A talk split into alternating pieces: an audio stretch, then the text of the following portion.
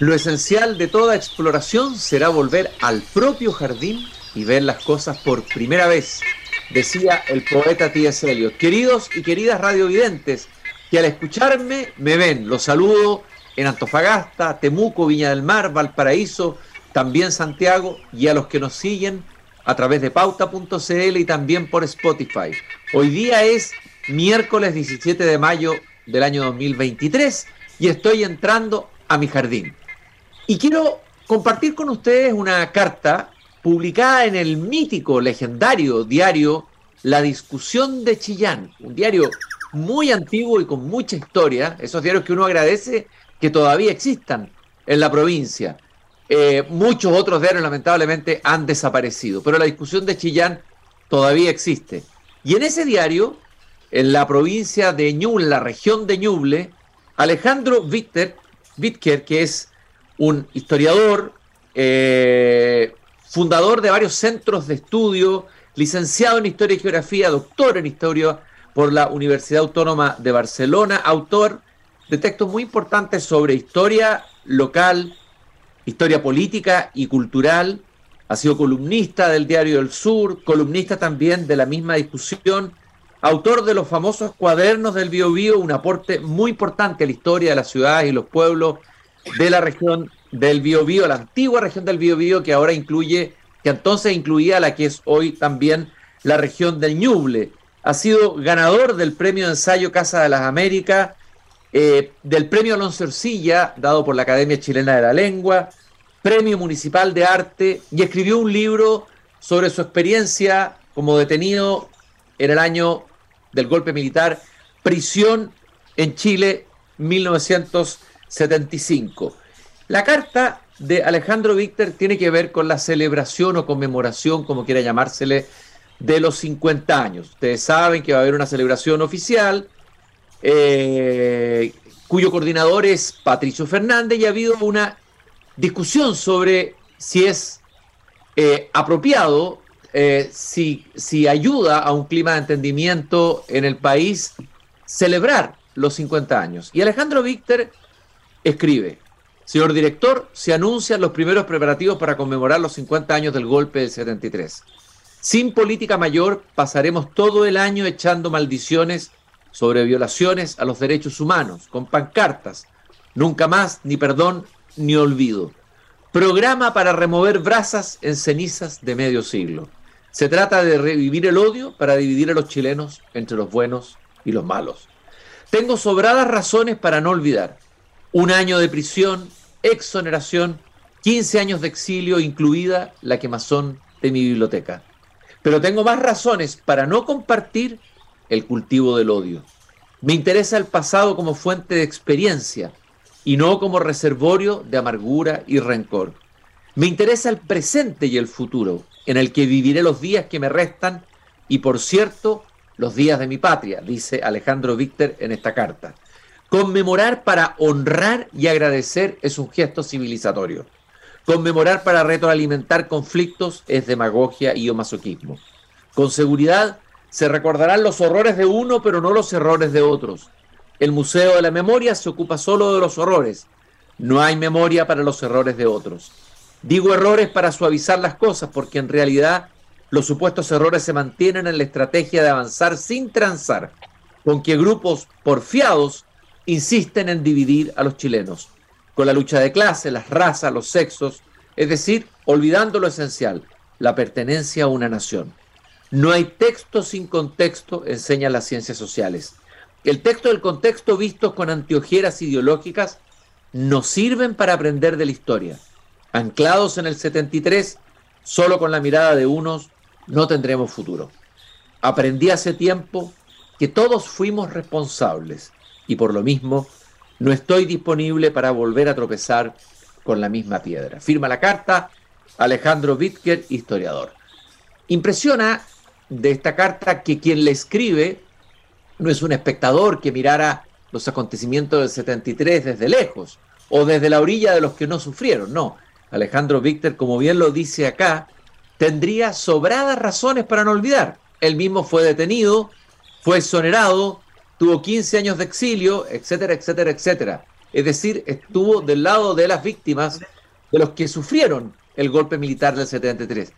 Pero lo que más impresiona es que está invitando a conmemorar eh, en un sentido civilizatorio, honrando y agradeciendo, pero no para retroalimentar más odio, más resentimiento y tal vez más sufrimiento. Por eso dije, quiero conversar con Alejandro Víctor y lo, lo, invité a que viniera a pasear conmigo desde su región del Ñuble acá a, mi jardín. Alejandro, un gusto de caminar contigo esta tarde aquí en mi jardín. Para mí un placer y un honor, porque Cristian, tú sabes cómo valoro y admiro tu trabajo de tantos años. Y por algo, no es casualidad que sea gran, gran medida una reserva moral y intelectual de la nación. Un gusto. Alejandro, agradezco mucho tus palabras, pero quisiera eh, detenerme en tu carta. Esta carta la escribiste tú cuando estaban partiendo recién los preparativos para lo que iban a ser la celebración de los 50 años este, este, este año. A ver, lo primero decirte, ¿cómo hiciste tú ese trabajo personal? Porque me imagino que es un trabajo personal a partir de tu propia vida, habiendo sufrido los rigores, habiendo sufrido la prisión, el exilio, la exoneración, etcétera. Es decir, teniendo abundantes razones para tener rencor, rabia y resentimiento, ¿cómo se hace? ¿Cómo se trabaja eso para dar el salto de alguna manera de conciencia y trabajar más bien en la línea de la reconciliación más que del resentimiento? Mira, cuando yo salí al exilio en la Casa de Chile en México, trabajé intensamente en recuperar el máximo de materiales escritos, documentos, prensa, sobre lo que fueron los mil días de Allende. Y el periodista argentino Gregorio Seltzer me regaló varias colecciones completas de los mil días de Allende de periódico, del diario El Siglo, de La Nación, y tenía también una cantidad impresionante de del recorte del Mercurio. Empecé a revisar todo ese material, pero además a conversar con amigos que también llegaron al exilio mexicano. Y los días domingos nos reuníamos a intercambiar impresiones sobre por qué caímos. Y bueno, al comienzo era muy sencilla la respuesta. Caímos porque el imperialismo derribó al gobierno de Allende. Caímos porque se soldaron los militares apoyados por la reacción y desde luego nos faltaban reflexiones en el sentido de que debimos haber sido más revolucionarios. Pero también fueron poco a poco surgiendo otras reflexiones. No habremos caído porque fuimos demasiado revolucionarios, considerando que habíamos ganado apenas con el 35% de los votos y si bien habíamos pactado con el centro para la ratificación en el Parlamento, la verdad es que ese pacto duró poco porque los compromisos de mantenernos en un cauce democrático fueron desbordados muy pronto desde los grupos de ultraizquierda y también desde el propio Partido Socialista y en general el propio gobierno comenzó a avanzar más rápido de lo que las condiciones, como se decía en ese tiempo, las condiciones objetivas lo permitían. Y por ahí fueron surgiendo reflexiones. Y bueno, ¿cuál fue, para no dar la lata demasiado larga, cuál fue la conclusión de esas reflexiones? Caímos en gran medida por nuestros propios errores, por no haber sabido aquilatar las condiciones reales en las que había accedido Allende al gobierno y no haber medido bien el escenario en que este proceso se iba a desarrollar y también las condiciones internacionales de la Guerra Fría. En último término, si bien hubo una reacción, también esa reacción fue por nuestra acción. Mira, Viera Gallo lo dijo de una manera coloquial, a mi juicio brillante. Nosotros fuimos el viento, ellos la tempestad. Y buena la frase de Viera Gallo. A propósito de lo que tú estabas eh, diciendo, llama la atención. A ver, el golpe militar fue un evento traumático. Hubo sufrimiento, exilio, desapariciones, tortura, ¿no es así? Pero da la impresión de que una parte importante de la izquierda no hizo esa reflexión que tú hiciste, que algunos de ustedes hicieron. Después va a venir el proceso de renovación socialista, que va a significar obviamente una, una mirada autocrítica de lo que había sido el comportamiento de la izquierda antes. Eh, pero a una parte de la izquierda le ha costado mucho hacer esa mirada retrospectiva autocrítica, o sea, hacer una autocrítica, reconocer que se fracasó por errores propios requiere mucho coraje. ¿Por qué crees que ha sido tan difícil para la izquierda hacer esa reflexión? Yo creo que proviene por una adhesión religiosa al marxismo. Eh, hay una, un problema ideológico extremo. Y, la ideología llevada al extremo impide ver la realidad. Eh, alguien dijo por ahí de que el principal enemigo del socialismo no era el capitalismo, sino la realidad. Y, y ese es el punto, esa carga ideológica extrema que se habla del sectarismo, del dogmatismo. Eh, imaginémonos que todavía haya gente de mi tiempo, yo tengo incluso amigos con los cuales a veces la amistad se enfrió por estas propias diferencias, que sigue creyendo que Cuba es un modelo de sociedad a la cual deberíamos aspirar. Después de 66 años de fracaso total pero la gente no, hay gente que no quiere ver la realidad nomás. Y como dice, ya que estamos con refranes populares, como dicen, no hay sordo, no hay peor sordo que el que no quiere oír, ni peor ciego que el que no quiere ver.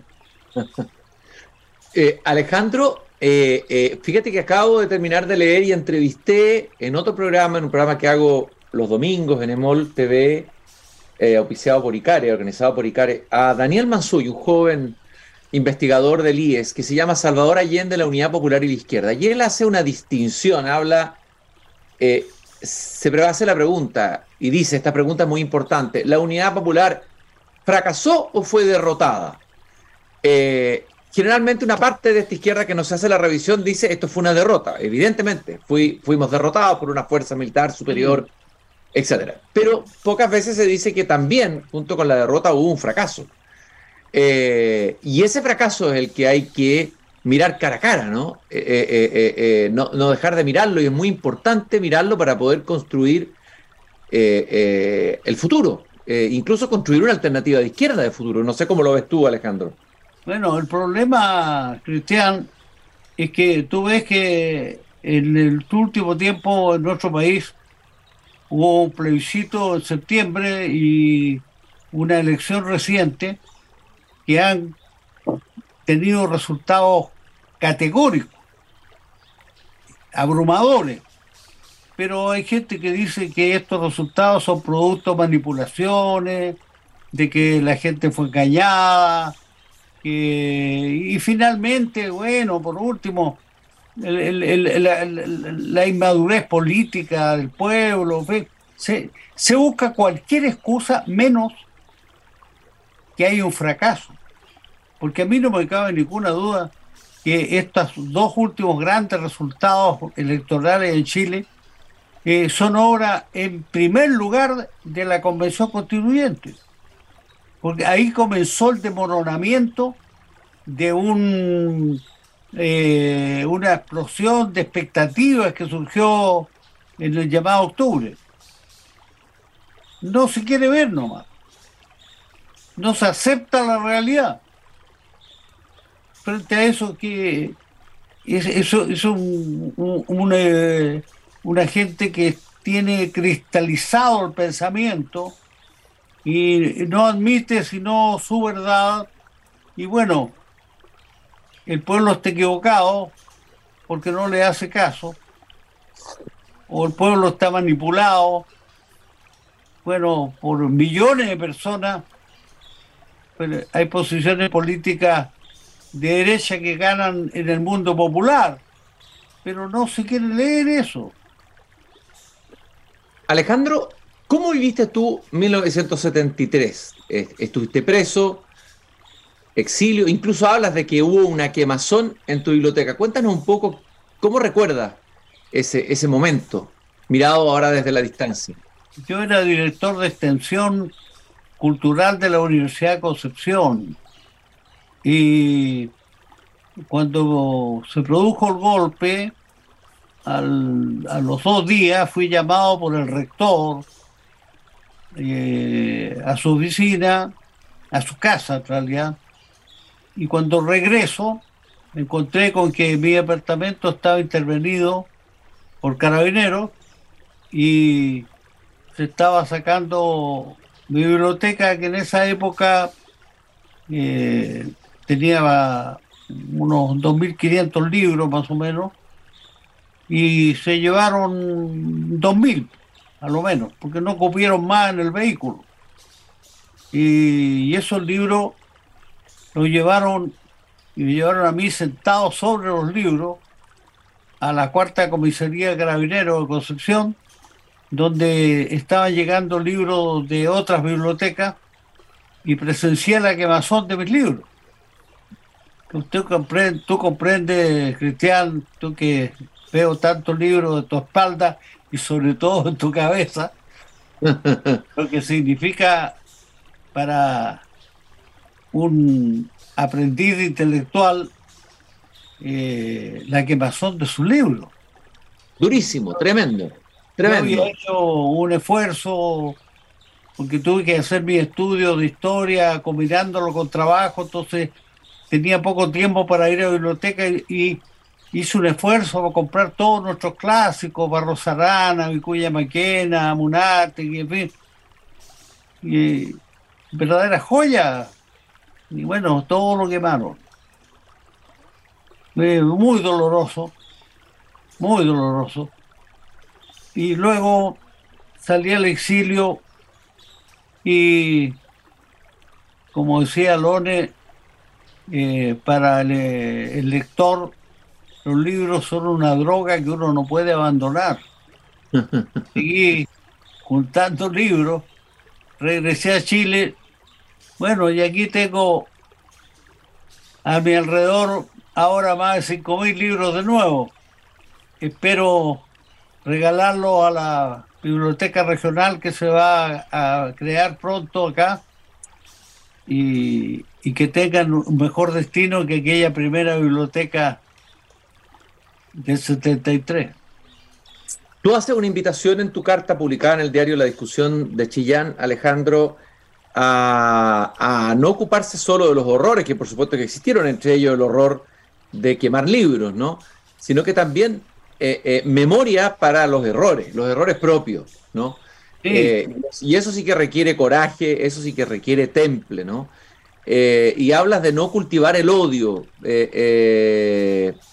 Y, y, hablas que son más importantes las razones que tienes para no cultivar el odio que para cultivar el odio. ¿Cómo se produce ese equilibrio dentro de uno? Porque legítimamente hubo personas que a lo mejor quedaron pegadas por el sufrimiento que tuvieron en el odio, en la rabia y no ah. pudieron superarla. ¿Cómo se produce ese, ese equilibrio interior, ese reequilibrio interior en que a pesar de lo vivido, me quemaron los libros, me, exilié, eh, fui detenido, perdí mi trabajo, etcétera, etcétera, etcétera. Sin embargo, yo decido construir mi vida porque es una decisión, no desde el odio, sino desde otra, desde otra mirada. Y que en mis reflexiones, junto con otros amigos, llegamos a la conclusión de que todos fuimos responsables. Y que si todos fuimos responsables, no podemos cargarle a los otros la cuenta de todo. Tenemos que asumir una buena parte de la cuenta también. Y, eso lleva a que uno eh, entienda que el odio el odio, ¿a, dónde va a conducir el odio? a no hacer de la experiencia un aprendizaje, para pensar de otra manera, ver la realidad chilena, entender mejor que el proyecto político mejor, mejor intencionado se tiene que situar en una realidad concreta. La sociedad chilena tiene una cierta estructura y sobre todo algo muy importante que los marxistas olvidan y que Marx lo dijo en el 18 Brumario, ningún pueblo puede huir de su historia o debe huir de su historia. La historia de Chile debe ser por de formación profesional, porque yo soy historiador o profesor de historia, eh, tiene una estructura, hay aquí un proceso que nos distingue claramente en el resto de América Latina. No tenemos una historia de convulsiones permanentes, de inestabilidad permanente. Aquí ha habido un proceso de construcción nacional muy notable y Gabriela Mistral resumió en esa famosa frase Chile una voluntad de ser. Mm. Entonces, este, este país se ha hecho con incluida la clase dirigente con un gran sentido de construcción nacional. En Chile eh, no, es, casualidad cómo eh, produjo una irritación inmensa el escándalo que hubo en Valparaíso con la bandera chilena. Eh, yo creo que gente de izquierda muy ideologizada no ha medido lo que significó la pifia a la canción nacional en el acto inaugural de la convención. Yo soy persona que me vinculo con la gente. Yo esos días estuve en una peluquería donde había mucha gente, pero era gente que no son intelectuales, gente común y corriente, una indignación, una irritación tremenda. ¿Ah? La gente se olvida que Chile es el único país de América Latina que tiene fiestas patrias, las características nuestras. Debe ser, algunos han dicho, porque Chile no tiene carnaval. Pero es la bandera chilena un elemento que provoca una verdadera eh, convocatoria a la unidad nacional, emotiva, sentimental, incluso algunos dicen patriotera, pero eso está ahí, eso existe. Y eh, tenemos que eh, admitir que el el sentimiento nacional de los chilenos es muy fuerte. Y entonces, a mí me dio risa cuando vi después que un partido de izquierda que no se distinguió nunca por eh, venerar los símbolos nacionales, puso un copigüe en su propaganda política. Entonces... ¿ah? Sí, todos colocaron la palabra Chile, a ¿ah? todos los pactos tenían Todo, todo fue Chile, después y la bandera está en todas partes ahora. Oye, Alejandro, tú fuiste militante socialista, ¿no? Sí, muchos años, más de 50 años. ¿Y renunciaste al Partido Socialista? ¿Cuándo renunciaste? ¿Cómo fue eso? Yo, yo sin ruido fui y me retiré del registro, me mantuve al margen de la política activa eh, y participé en los sesenta y tantos que convocamos a la Fundación de Amarillo. Oye, Alejandro, te voy a hacer la siguiente pregunta. Tú eh, hiciste un estudio, un estudio de la historia del Partido Socialista, ¿no? Eh, ¿Y qué, qué, aprendiste ahí? O sea, a ver, en la, historia del Partido Socialista, eh, ¿hay gérmenes de socialismo democrático o conviven con elementos autoritarios? ¿Qué es, lo que, ¿Qué es lo que ha pasado con el Partido Socialista? ¿Cuál es tu diagnóstico? Así vienen, viene en síntesis. y sobre todo, ¿qué está pasando ahora con el Partido Socialista? Bueno, el que el Partido Social, yo creo que la renovación socialista fue popular. Eh, fue un ejercicio de intelectuales y de intelectuales eh, muy brillantes y muchos de ellos que no venían del Partido Socialista, que venían del MAPU, especialmente.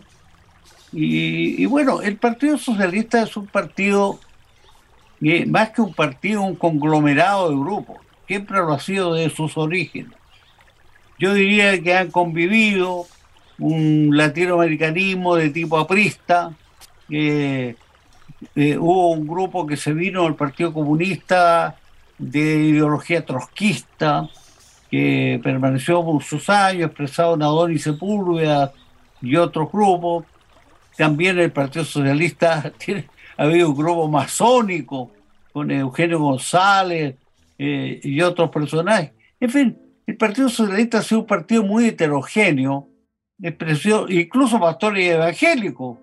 Algunos de ellos han sido importantes en el partido. Entonces, yo creo que la, la renovación socialista no caló en el conjunto del partido. Que fue, la prueba está que cuando esa generación renovadora, eh, por diversas razones, se agotó, eh, fue decisiva en el periodo de la concertación, eh, el partido un poco ha vuelto a, cierto ideologismo primario que yo lo veo extremadamente peligroso.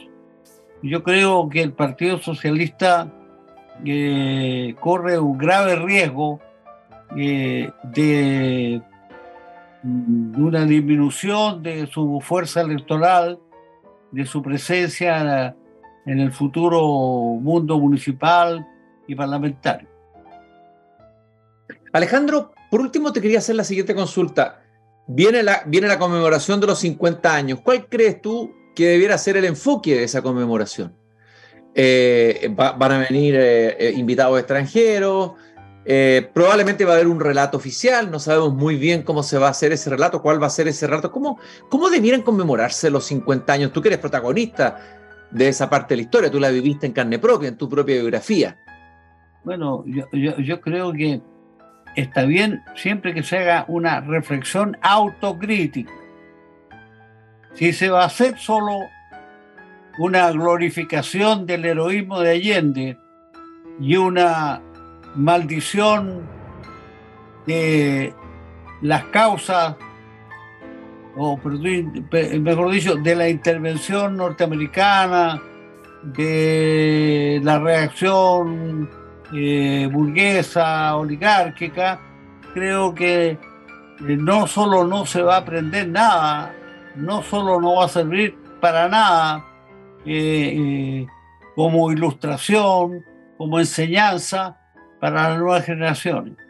Al, revés, yo estoy convencido de que el gobierno de Boris comete un grave error de hacerse cargo de, de como continuadores de algún modo de ese movimiento fracasado, porque se están comprando un fracaso como bandera. Creo que es un error. Alejandro, yo te quiero agradecer este paseo que hemos tenido esta tarde aquí en el jardín. Quedaron muchos temas para conversar, pero eso va a ser para una próxima entrevista. Te voy a invitar a Jardín a que hablemos de la historia de Ñuble, de los libros que has escrito sobre las ciudades, pero quería comentar esta carta que encontré tan, tan valiente, tan, eh, eh, eh, eh, tan clara y, un ejemplo de resiliencia, el tuyo, un ejemplo de salto de conciencia, de salir del territorio del odio, del territorio de la división, a, pesar de las experiencias traumáticas que, viviste, y mirar la historia, mirar el pasado con una mirada de futuro, y eso es, es muy loable. Así que te agradezco muchísimo el regalo que nos ha hecho con tu, tiempo acá esta tarde aquí en Desde el Jardín, eh, Alejandro. Para mí un placer y desearte a ti salud, vida, entusiasmo, porque tú estás cumpliendo un papel en la vida cultural de nuestro país que las futuras generaciones te lo van a agradecer. Adelante, Cristian. Muchas gracias, Alejandro. Un saludo muy grande a ti y a todos los habitantes de esa maravillosa región del Ñuble, de ese Chile profundo. También agradecer a todos los que nos acompañaron hoy día aquí en Desde el Jardín. Desde luego, a quienes hacen posible esta emisión, Grupo Viva, comprometido con la sostenibilidad en los barrios y con la cultura en la empresa, y también Fundación Irarrázaval, que nos permite que todos los lunes conversemos con los profesores de Chile. Nos encontramos mañana nuevamente aquí cuando vuelva a abrir a las 8 de la tarde en punto la verja de madera de mi jardín. Hasta mañana. Hasta mañana, gracias.